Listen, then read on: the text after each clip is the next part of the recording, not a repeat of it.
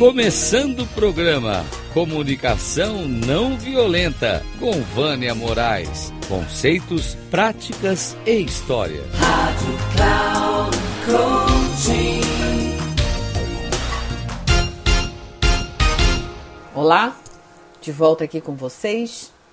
Hoje nós vamos falar sobre sorte ou azar. Nada em nossas vidas fica ao acaso da sorte ou do azar. Todas as vezes que nos acontece algo que não sabemos a explicação, tomamos como sorte ou azar. E o que seria a sorte ou o azar? Falamos que temos sorte quando algo bom que não esperávamos acontece e azar quando algo ruim acontece. Se somos autorresponsáveis por nossas vidas, não cabe a sorte ou o azar. O que cabe são atitudes e comportamentos que nos levam àquele lugar sem consciência apenas. A sorte, na minha opinião, tem a ver com a dedicação que a pessoa tem em fazer algo, insistir, procurar ser melhor a cada dia. E em um determinado momento, as coisas começam acontecer. Aprendi ao longo desses anos que a vida nos ensina tudo o que precisamos, mas que é importante estar aberta, alerta e consciente para prestar atenção aos sinais. Porém, como na maioria das vezes estamos no piloto automático, não nos damos conta do que está sendo criado. A sorte é criada por você mesmo, quando busca se dedicar, lendo, estudando, experienciando, trocando, prestando atenção às oportunidades e sabe com clareza que elas não caem do céu, que requerem um esforço para tal. A sorte pode ser vista como proatividade que a pessoa tem para ir em busca de algo que faça sentido e que seja importante para ela. Quando era jovem, escutei uma frase que nunca esqueci, que diz assim: abre aspas, tudo na vida está absolutamente certo. Nada acontece por acaso. Fecha aspas. Precisamos de um propósito e na vida tudo que acontece tem um propósito de ser, mesmo que você ainda não saiba. Desde apenas uma folha da árvore que cai, que aparentemente parece estar morta, servirá de alimento para muitas outras plantas ou animais ou insetos ou pequenos, pequenas células que são invisíveis a olho nu e que nós não temos nem ideia. Até mesmo um desastre climático ou uma guerra. Nada é em vão. Nossa compreensão ainda é muito limitada e estamos sempre querendo ter uma explicação que esteja de acordo com as nossas próprias crenças, experiências ou educação. E como não a temos, acabamos julgando de uma forma restrita como sorte ou azar. Na maioria das vezes, procuramos ter sorte ou definimos a sorte como a possibilidade para adquirir coisas materiais. A sorte é algo intangível, não mensurável, não linear, e sim abstrato. E se é abstrato, não tem uma definição plausível, lógica, mas mesmo assim a utilizamos para minimizar a angústia, para querer dar um sentido do porquê. Quando excluímos a sorte, parece que tudo fica mais pesado porque será necessário assumir a responsabilidade sobre tudo o que acontece em nossas vidas. Seja quando será quando desejamos que alguém tenha boa sorte, estamos dizendo algo efetivo para a pessoa ou falamos boa sorte porque a boa, entre aspas, educação nos ensina a fazer isso. A boa sorte, ela necessita de dedicação, motivação, persistência, força de vontade, disciplina, organização, estudo, pesquisas, erros e acertos, aprendizados e muitas outras coisas que não me vêm à mente agora. Percebo também que a sorte ou a boa sorte tem a ver com o sentido de propósito e que por mais que as pessoas venham falando, colocando algumas palavras, mas na moda do que as outras, ter um propósito ou um sentido de vida tem a ver com algo que está além da própria pessoa, ou seja, ela é transcendente. E o azar? É quando a pessoa acredita que tudo de errado na vida dela tem a ver por ela ser uma pessoa azarada. Aí eu só tenho azar. Puxa, como eu tenho azar. Mas afinal, o que é ter azar? Segundo o dicionário, é aquilo que é negativo, o resultado do que é ruim. Mas nada é ruim por acaso, sem resposta ou sem sentido. Quando coisas negativas acontecem em nossas vidas, também estamos sendo os protagonistas. Aprender e perceber que a sorte e o azar estão diretamente ligados ao nosso modus operandi, a nossa forma de pensar e agir, às situações do cotidiano e acreditar em crenças familiares como verdade, nos levam a situações que, na maioria das vezes, somos nós mesmos que buscamos. Errar muitas vezes as coisas e situações que não deram certo faz parte do processo de crescimento e evolução do ser humano. E isso não significa ser azarado. Eu ler um livro em que a senhora Mary Kay Ash fala da sua uma biografia dela, que quando ela criou a sua empresa de cosméticos nos Estados Unidos da América e que hoje vale bilhões de dólares,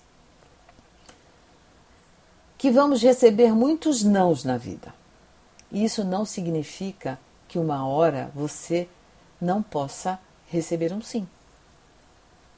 O que precisa é ajustar a rota a cada não recebido, até um momento que receberá um sim.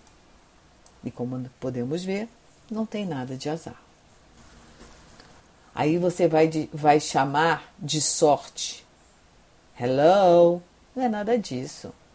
Os sims, ou a boa sorte, como a maioria pode dizer, e que eu já coloquei anteriormente, é fruto de muito esforço e dedicação. Eu acreditei durante muito tempo que as coisas que aconteciam na minha vida era sorte ou azar. E hoje eu sei que não é nada disso, e sim é fruto de todo um trabalho para chegar aonde desejo. Mudo de rota constantemente, mas preciso estar constantemente em alerta para não ficar dando ouvidos para as minhas próprias criações, porque nossa mente é uma criadora de pensamentos para autoproteção e autodefesa. Não é fácil manter o alerta, requer muita disciplina, acreditar muito em si mesma, ter uma boa autoavaliação e não deixar que os pensamentos negativos tomem conta da mente. Nosso cérebro é uma máquina bastante complexa que está a todo momento querendo nos enganar. E na maioria das vezes ela ganha. Se você a deixá-la te levar. Eu costumo dizer que precisamos pegar o pensamento no ar quando ele surge e não o deixar navegar à mercê da maré. Precisamos tomar as rédeas da própria vida. E isso significa tomar as rédeas dos próprios pensamentos. Tomar consciência de que você é que controla o que pensa. Segundo Daniel Kahneman, neurocientista e autor do livro Rápido Devagar, nosso cérebro tem dois sistemas. O sistema 1, que é o do piloto automático, aquele que não pensa para dar várias respostas. Então, como por exemplo, se eu te perguntar pão com, já veio na sua cabeça manteiga. Arroz com feijão. Quando você dirige, você não pensa. Porém, neste último, foi necessário, antes desse automático, utilizar o sistema de esforço que ele chama de sistema 2. Isso vale para todas as coisas que ainda não sabemos e que começamos a aprender, como, por exemplo, dirigir. Quando entramos em uma autoescola para tirar a carteira de habilitação, sentimos medo, não sabemos por onde começar a fazer as aulas é, irá requerer um esforço grande para podermos coordenar os pés, os espelhos internos e externos, a marcha, o freio, a embreagem, a embreagem, o acelerador, é muita coisa, né? Pensar em cada uma delas e em suas funções em separado já cansam. E quando iniciamos essa jornada, até nos perguntamos: será que eu vou conseguir coordenar tudo isso ao mesmo tempo e não bater em nada? Com certeza mas para isso seu cérebro precisará de um tempo para se acostumar. Você precisará treinar várias vezes. E depois que receber a habilitação, ainda muito tempo para o seu cérebro retornar esse aprendizado internalizado para o seu sistema automático, ou seja, ele volta lá para o seu sistema 1. Precisamos ter a clareza que o nosso cérebro é uma engenhoca complexa e, ao mesmo tempo, muito bem criada.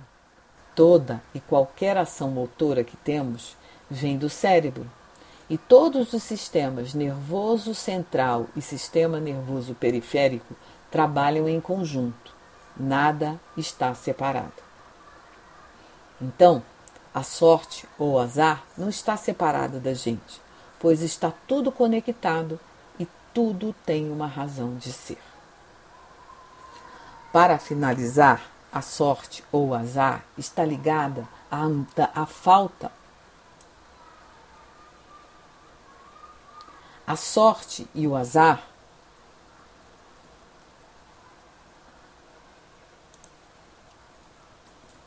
A sorte ou azar está ligada à falta de autoconhecimento a justificativa para algo que deu errado ou certo, em que a pessoa está indo no piloto automático.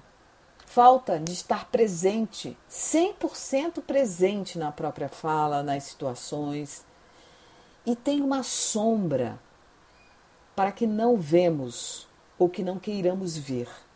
Existe uma negação, pois na verdade seria importante se dedicar mais. Para isso é necessário o processo de autoconhecimento, de autodescoberta, olhar para a própria sombra ou se olhar no espelho e ver o que não quer ver de si mesmo. Quando negamos buscar o autoconhecimento, negamos a oportunidade de se responsabilizar e ser protagonista da própria vida, terceirizando para o outro o poder da sua vida. Para finalizar, vou fechar com uma história que eu gosto bastante, que é do ladrão de carteira. E o que podemos aprender com os ladrões de carteira? Uma vez um rabino que estava no campo de trabalho do Gulag, na Rússia, no início do século passado. Naquela época, o jogo de cartas era estritamente proibido. A pena para quem fosse pego jogando era a morte. Um dia, Um dos presos conseguiu um baralho e lá foram todos jogar. Alguém os dedurou para os soldados, que foram imediatamente verificar o fato. Chegando nos dormitórios, nada de baralho. Mais uma vez, foram eles procurar as cartas proibidas. E mais uma vez, nada. Decidiram então procurar por todo o canto do barracão, assim como cada preso que ali estava. E mais uma vez, nada. Já cansados e loucos da vida, pois achavam que estavam sendo feitos de bobos, chegaram de surpresa mais uma vez. E nada. Nisto, o rabino, curioso estava, resolveu perguntar aos seus companheiros de dormitório como eles faziam para esconder tão bem as cartas. E eles responderam para o rabino: Ora, rabino, somos ladrões de carteira, aqueles que roubam dos bolsos e bolsas das pessoas nas ruas. Assim que os guardas entram no barracão, colocamos a caixa do baralho no bolso de um deles. E antes de saírem, as retiramos. Eles nunca pensarão em procurar em si mesmos. E aí? Que lição então este rabino tirou e que nós também podemos tirar? Que na maioria das vezes procuramos a fonte ou a solução de um problema fora de nós mesmos. Culpamos o mundo sem antes procurarmos dentro da gente o que está acontecendo. Fazemos isso na vida pessoal, assim como no trabalho. Quantas vezes nos pegando, nos pegamos?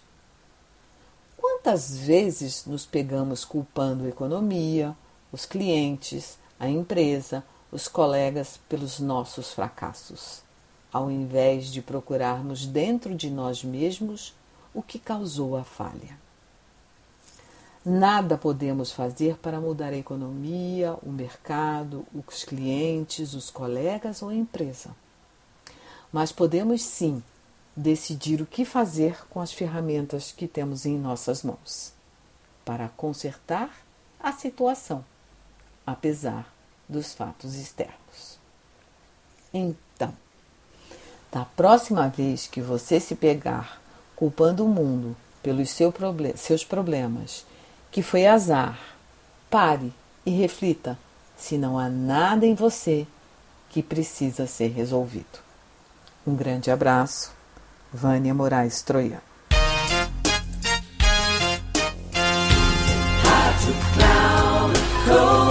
Chegamos ao fim de mais um Comunicação Não Violenta com Vânia Moraes.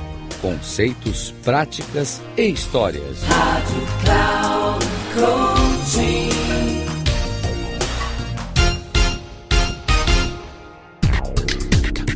Se ligue. Comunicação não violenta com Vânia Moraes. Conceitos, práticas e histórias. Você ouve sempre às quartas-feiras às 11 da manhã, com reprise na quinta às 15 horas e na sexta às 18 horas, aqui na Rádio Cloud Coaching. Acesse o nosso site radio.cloudcoaching.com.br e baixe nosso aplicativo na Google Store.